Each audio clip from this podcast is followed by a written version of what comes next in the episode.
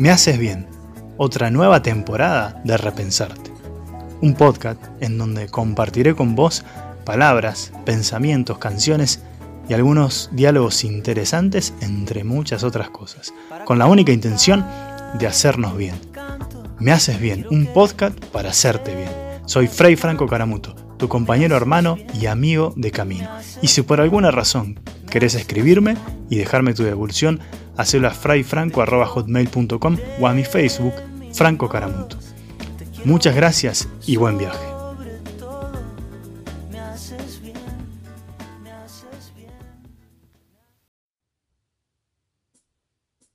En tiempos donde nos hacen creer que hay gente mala todo el tiempo, que hace cosas malas todo el tiempo, y que no hay personas que hacen el bien, hoy te voy a presentar un diálogo con un amigo mío que se llama Diego Bustamante. Es una persona que se ha encargado de estructurar el bien, de hacer el bien de distintas maneras. Él encontró la forma de ayudar a esta sociedad en la que vivimos, creando de alguna manera una fundación que se llama Pata Pila, que es bastante conocida y que trabaja con la desnutrición infantil, empezando allá en el norte, en Salta, pero ahora actualmente Patapila se difundió por casi todo el país o gran parte del país. Diego Bustamante, eh, además de ser un amigo muy querido de hace ya muchos años, es una personalidad muy rica, muy interesante para escuchar y bueno, hoy nos va a compartir en este diálogo algo de su personalidad, de su búsqueda. Él también tuvo que hacer un camino de salir de muchas estructuras para poder hacer lo que realmente anhelaba su corazón y animarse a dar el paso para poder hacer algo bueno por los demás. Los dejo con este diálogo hermosísimo, que estén muy bien, ojalá que esto les ayude para algo. Un abrazo a todos y espero que disfruten de este encuentro.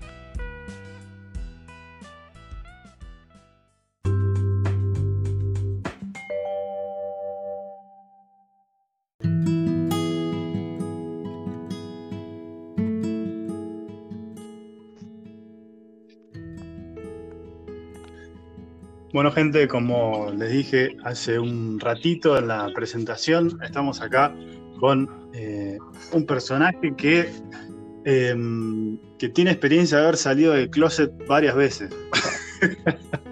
Eh, es mi amigo Diego Bustamante. Aplauso para él. Bueno, no puedo aplaudir porque tengo el. bueno, Diego, ¿cómo estás? Gracias, Franquito.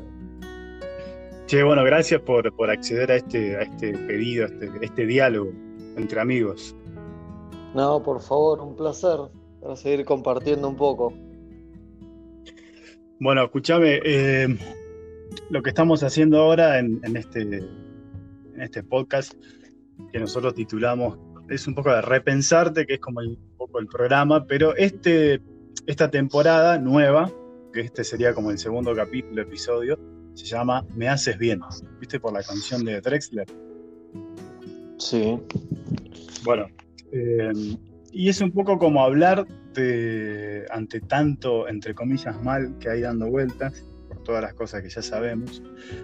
Y estoy medio cansado yo de, de, las redes que están todo el tiempo bombardeándonos con cosas medias complicadas, medias malas, como que está todo mal.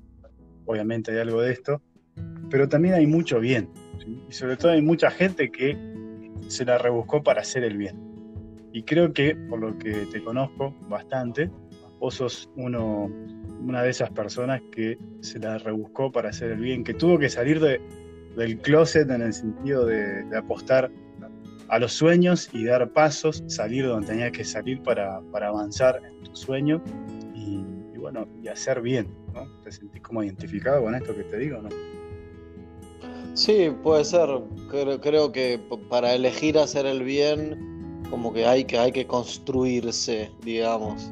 Hay que revisar qué significa hacer el bien y qué, o sea, no, es que es una cosa así que, que, basta la decisión, sino que también amerita todo un trabajo personal y todo un trabajo con los vínculos y con lo y con lo que la sociedad espera de uno y con lo que los padres esperan de uno y es como todo un todo un trabajo bastante interesante.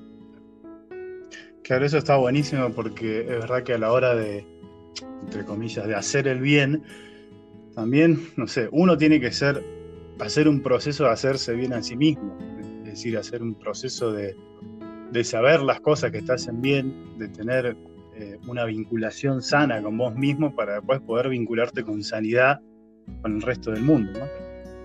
Claro, exactamente. Además, lo que primero pondría entre preguntas es qué quiere decir hacer el bien. Yo, yo particularmente ahora te contaré y les contaré a la gente que, está escuchando un poco qué es lo que hago, qué es lo que hacemos en, en Patapila, la fundación y demás, pero siempre con, como, con mucho cuidado de, creernos que hacemos el bien, ¿no? Creo que por ahí para hacer el bien para mí significa eh, tratar de, ser bueno o de escuchar lo que el otro necesita y, ayudar a los demás. Eh, a veces por ahí eh, intentando hacer el bien uno también puede meter la pata, ¿no? Claro, hacer el bien, intentar hacer el bien y implica también un montón de un montón de cagadas que a veces se hacen en el camino. Pero bueno, es parte del, trayecto también. Sí, obviamente, obviamente, también de ir aprendiendo. Claro, es exactamente. Che, escúchame, y mm, bueno, quizás eso, si querés compartirnos un poquito, o charlar un poquito acá entre nosotros, eh, también para compartir con la gente.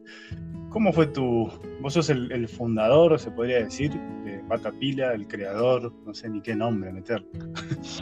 Sí, no, todo, yo tampoco, no me siento identificado con ninguno de esos nombres. Sí, puede, ser que, yo haya, eh, haya tenido como la iniciativa de proponerle a un grupo de gente, de proponerle a los frailes de armar un, espacio eh, social de acompañamiento humano para las familias del norte de Salta y así fue como nació la organización social Patapila, pero que bueno, que también eso fue un poco como resultado y producto de ir acercándome muy de a poco a un montón de actividades donde, donde fui compartiendo la vida con gente, con, fui yendo a misionar, fui yendo a salir a visitar a gente en situación de calle, como que, que antes de, animarme a pensarme desde lo social o desde esto que vos llamás hacer el bien, o de, o de decir, bueno, quiero construir un proyecto de vida en clave de, intentar hacer el bien con todo lo que hago, con lo que hago todos los días y demás.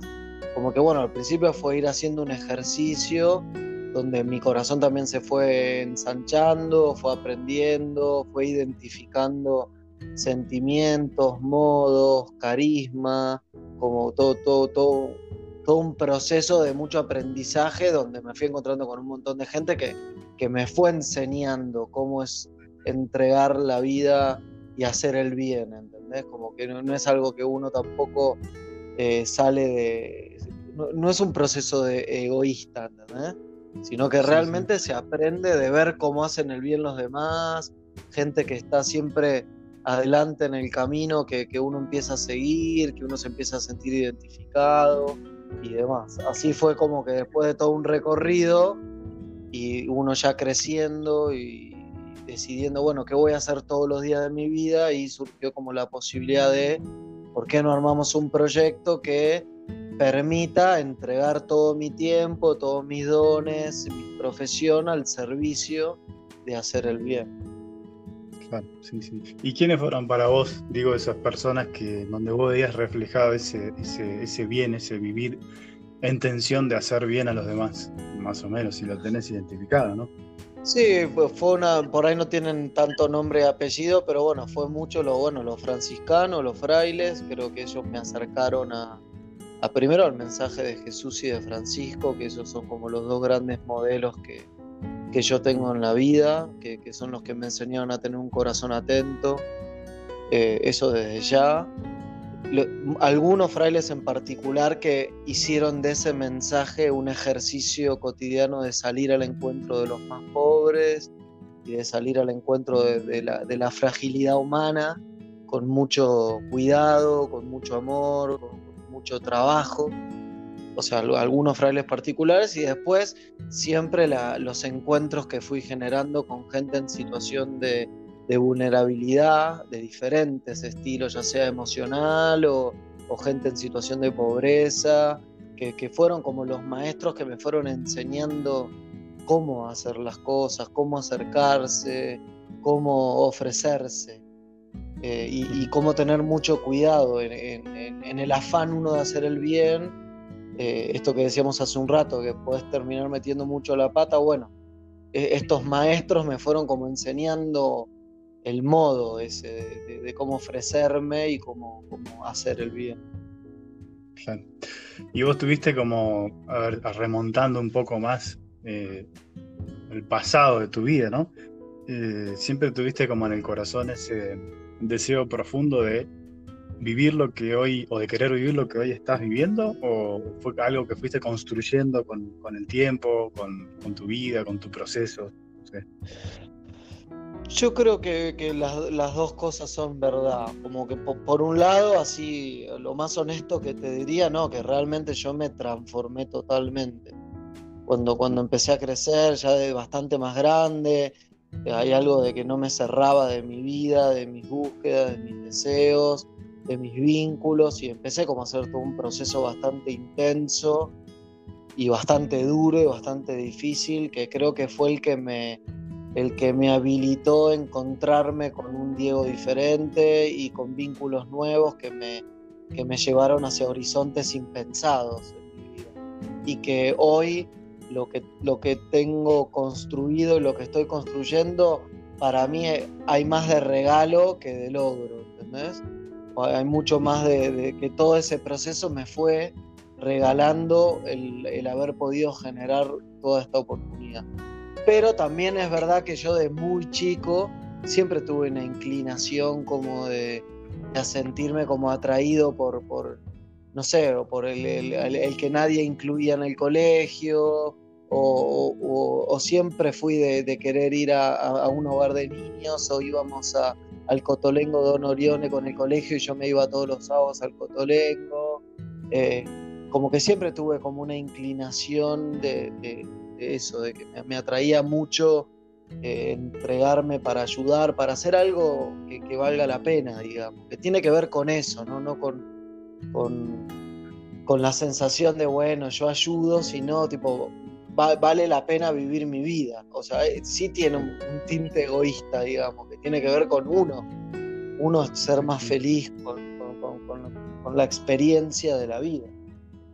Claro, por eso esto implica siempre, o sea, a lo que nosotros decimos ahí entre comillas, hacer el bien o construir el bien así de manera concreta bueno, como decía vos al principio, siempre tiene una cuota de estar muy atentos um, al propio proceso interior, porque seguramente las cosas que uno quiere resolver, el, pobre que quiere acompañar, el leproso que quiere abrazar, en palabras de San Francisco, generalmente eso también está como, como en el interior de cada uno, es decir, adentro de cada uno hay un pobre, un marginado, un leproso al cual tiene que atender y comprometerse con, la aceptación de eso interior para después construir hacia afuera, porque si no, es una fantasía, ¿no? No, obvio, obvio. Por eso te decía que para yo llegar a, a involucrarme en todo este proyecto de vida, además, como que tuve que hacer un proceso muy, muy profundo y muy doloroso de identificar un montón de cosas de mi historia, de mi vida, de mis modos, y porque eh, digamos que por ahí yo reivindico mi propio camino, no digo que sea el único camino, ¿entendés? Pero entiendo de que revisando bien para adentro eh, también descubrís las mejores herramientas y, y aprendés a recibir al otro sin juicio, como hay algo de todo eso que, necesitas primero mirarte a vos, como revisar qué tenés para adentro, así también sabés qué es lo que estás entregando, ¿no?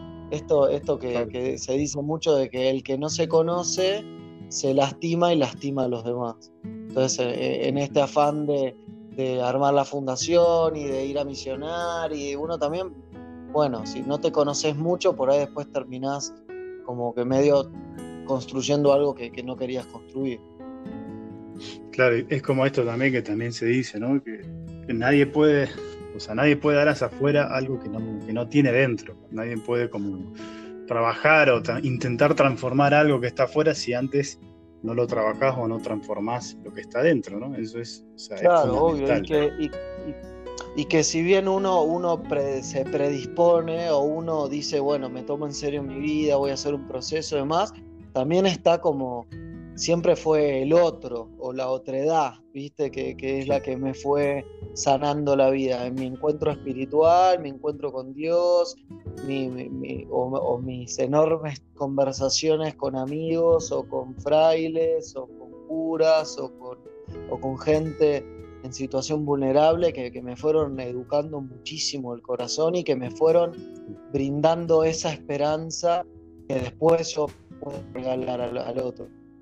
Como que tampoco uno no puede dar lo que no tiene y si lo tenés es porque alguien te lo dio también.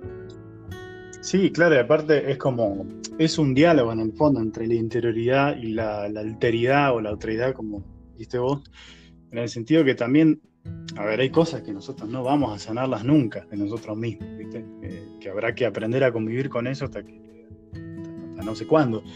Pero que también en el camino de la entrega se van sanando, ¿viste? O sea, pues si no también está como el otro extremo, ¿no? Primero tengo que hacerme cargo de mí, hacer terapia, hacer esto, hacer esto, resolver todo, todo, todo, y recién ahí como salir afuera, salir del closet para hacer el bien, por decirlo así, ¿no? Eh, bueno, eso me parece que también es una fantasía, porque está bueno la conciencia de uno, sí, pero también eh, uno se va sanando en la medida que se entrega. Por lo menos eso es lo que yo también vi en mi vida y en tu vida, Diego. yo también vi eso en vos muy, muy claramente en todos estos años. No, totalmente de acuerdo. Es en el ejercicio de, de mirar para adentro y mirar para el costado, mirar para adentro y mirar escuchar, escucharte a uno y escuchar al otro, escuchar tu propio dolor y escuchar el dolor del otro, escuchar la esperanza que el otro encuentra en su propia vida y, identificar tu, espera, tu propia esperanza. Es como un ejercicio muy, muy intenso y muy lleno de vida, eh, que, que, es un poco lo que a mí me fue posibilitando después de decir, bueno, ok, esto es lo que yo quiero, esto es lo que yo quiero vivir, Ahora, después de qué modo? De una manera religiosa, de una manera eh, eh, siendo político, involucrándome con la realidad social. Bueno, después surgió y le encontré la vuelta como para poder decir, bueno, eh, acá hay que, ponerte voz a decidir, bueno, si tú, qué proyecto de vida vas a armar. Y ahí fue que surgió un poco, bueno, la posibilidad de armar una organización social, que dé respuesta también a una realidad concreta de todas esas realidades tan diversas que yo fui encontrándome en el camino. Una de esas realidades fue la gente en situación de pobreza que vive en las comunidades del norte de Salta. Ahí fue que surgió decir, bueno, acá hay algo, acá hay un tesoro muy importante que yo quiero cuidar, que me, que me identificó también, ¿no? Y así fue que terminamos armando Patapila y que sobre todo, esto me parece muy significativo, ¿no? hablando de todo lo que estábamos hablando, eh, que nosotros en Patapila nos enfocamos mucho en los niños. Y hay algo entonces de mi historia que tiene que ver con, con, mi niño, eh, de, haberme sentido un niño abandonado, de haberme sentido y de sentirme un niño abandonado. Que no por nada yo termino haciendo de Patapila un espacio para acompañar a, niños, que, evitar que estén abandonados o, cuidar al niño que está abandonado. Sí, eso es muy lindo porque justamente lo que veníamos hablando es el, ejemplo concreto de que al ir conociéndose y sanándose uno también empieza a sanar a los demás, pero, pero no a cualquiera.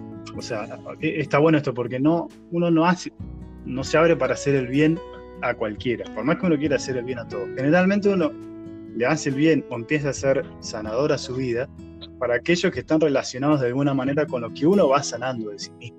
En este caso, lo que voy a decir bueno, del niño vulnerable, vulnerado o herido, bueno, tiene, tiene mucho sentido, parece un acompañamiento. Estamos charlando cosas que no necesariamente habíamos charlado alguna vez. no, que tiene mucho sentido. Sí, lo habíamos hablado, pero bueno. que tiene mucho sentido eso. A mí me pasa lo mismo. O sea, mis lugares donde yo quiero ejercer el bien o la, o sanación tiene que ver con, mi propio proceso de, sanación, de, herida, que se va redimiendo en, el camino. Así que bueno, está buenísimo. Digo, también eso es importante para lo que estamos viviendo hoy en día, que la pandemia nos puso de cara con, una interioridad que a veces no siempre está tan clara en nosotros. Y que puede ser un, más allá de todo lo que estamos viendo, un buen momento para tocar, palpar esa interioridad, si se quiere, herida, para, para también sanarla en la medida que se pueda y para ayudar a los otros desde ahí, siendo un poquito más conscientes. Me parece que es un buen momento para poder hacerlo. Digo porque tenemos como más tiempo, entre comillas.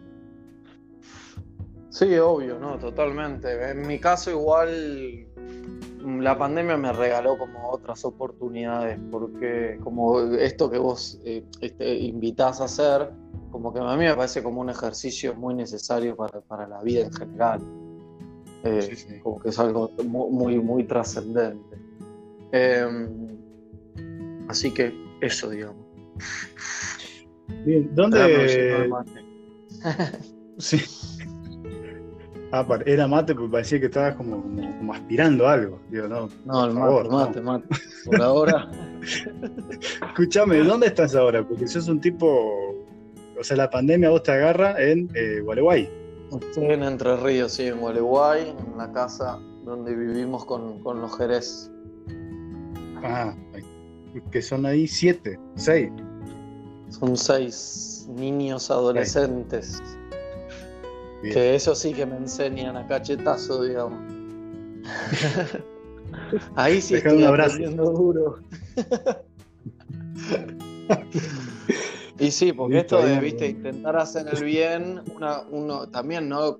Cuán diferente es cuando eh, el ejercicio de hacer el bien es para un otro que, que por ahí no es del todo tan cercano y con los chicos me pasa que, bueno, que es como que la familia que estoy construyendo con ellos y viven conmigo y son como mis hijos, o al menos así los experimento yo, y, y cuán difícil es ahí eh, acompañar y a cada uno con su diferente historia y con su diferente edad y con su personalidad y, y con los límites propios de que hay que poner con amor y bueno, de toda la, inexperiencia que, puedo llegar a tener para, para, bueno, para todos los recursos que debería tener para hacerlo de la manera tan correcta como yo me lo imagino.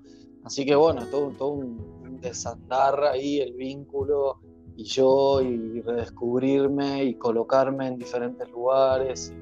bueno, eh, la cuarentena creo que agudizó un poco más eso, ¿viste? Mi encuentro con cada uno de los chicos, el vínculo, eh, y, descubrir, bueno, de qué manera eh, puedo hacer bien o también de qué manera puedo hacer muy mal. es Como que realmente uno también, con, la gente que tiene cerca, con mucha facilidad podemos hacer daño. Sí, sí, claro, sobre todo. Eh, bueno, crack, muchas gracias. Algo, esto va a quedar medio cliché, pero no sé, se me ocurrió ahora algo que, que quieras decirle a la gente con respecto a, de que se anime o no se anime, no sé, a cumplir sus deseos más profundos, porque de eso un poco se trató el episodio anterior, de animarnos a, salir del corazón para cumplir aquello que tanto deseamos, que, pero que por algún motivo no nos animamos. ¿Tendrías alguna palabrita en torno a eso para regalarnos?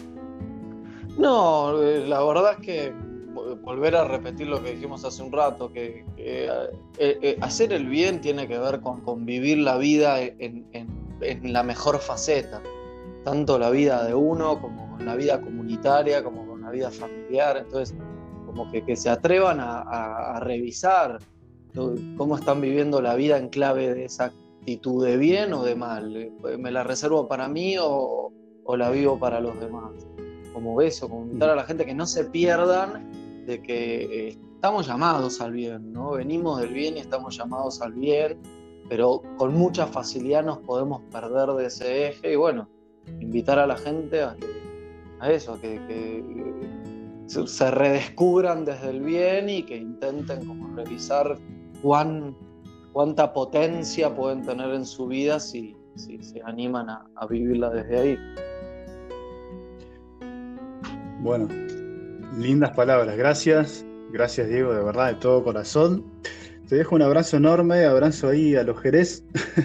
y bueno, ya nos estaremos encontrando cuando se abra todo esto, ¿no? ¿Alguna vez? Se abra todo esto. Eh, Bueno, querido, gracias a vos y un, saludo grande para todos por ahí. Bueno, muchas gracias. Bueno, gente, con ustedes aquí, Diego Bustamante, el hacedor, el, no sé qué, pero el que le puso las pilas para que se dé pata pila. Así que un grande, un genio. Gracias por sus palabras. Esperemos que, que algo de lo compartido les sirva, les haya gustado, lo puedan aplicar a sus vidas como no te vayas porque tenemos, eh, te dejo una canción que te voy a dejar el título y en la descripción del episodio, como para seguirle poniendo palabras, melodías y arte a esta conversación y esta ceremonia. Muchas gracias por todos, nos vemos en la próxima. Hasta luego.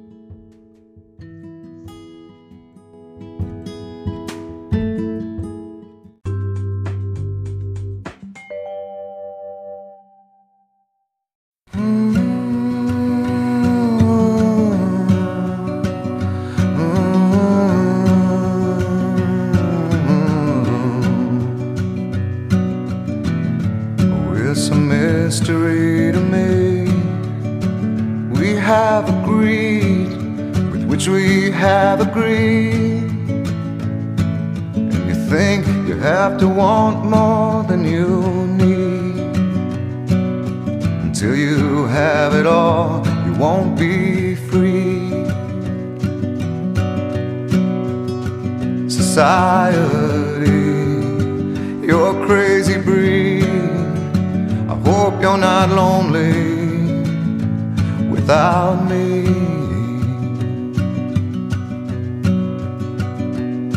When you want more than you have, you think you need. And when you think more than you want, your thoughts begin to bleed. I think I need to find a bigger place. Cause when you have more than you think, you need more space.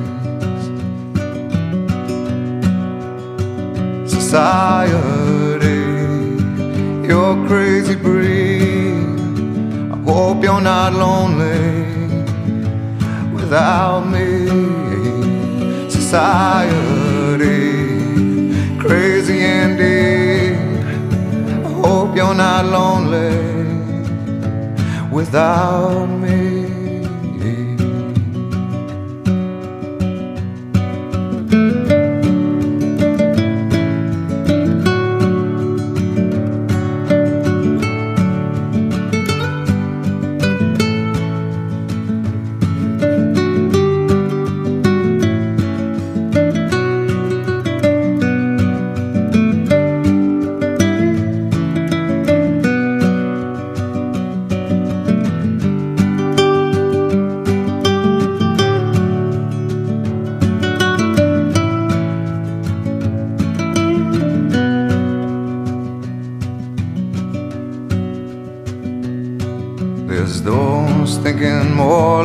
Less is more. But if less is more, how you keeping score? It means for every point you make, your level drops. Kinda like you're starting from the top, and you can't do that. Society, you're crazy breed.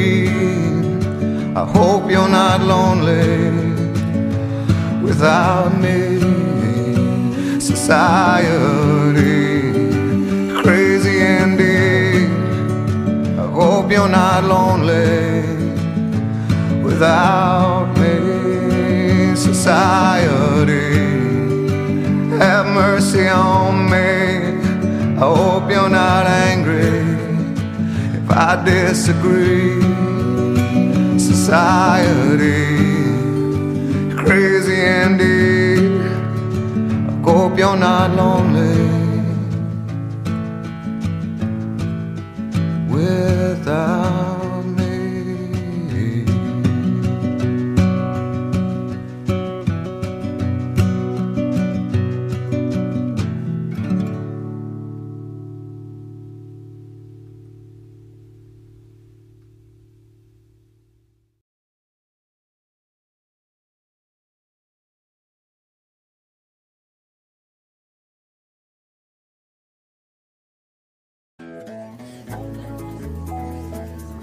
Esto fue Me Haces Bien, un podcast para hacerte bien.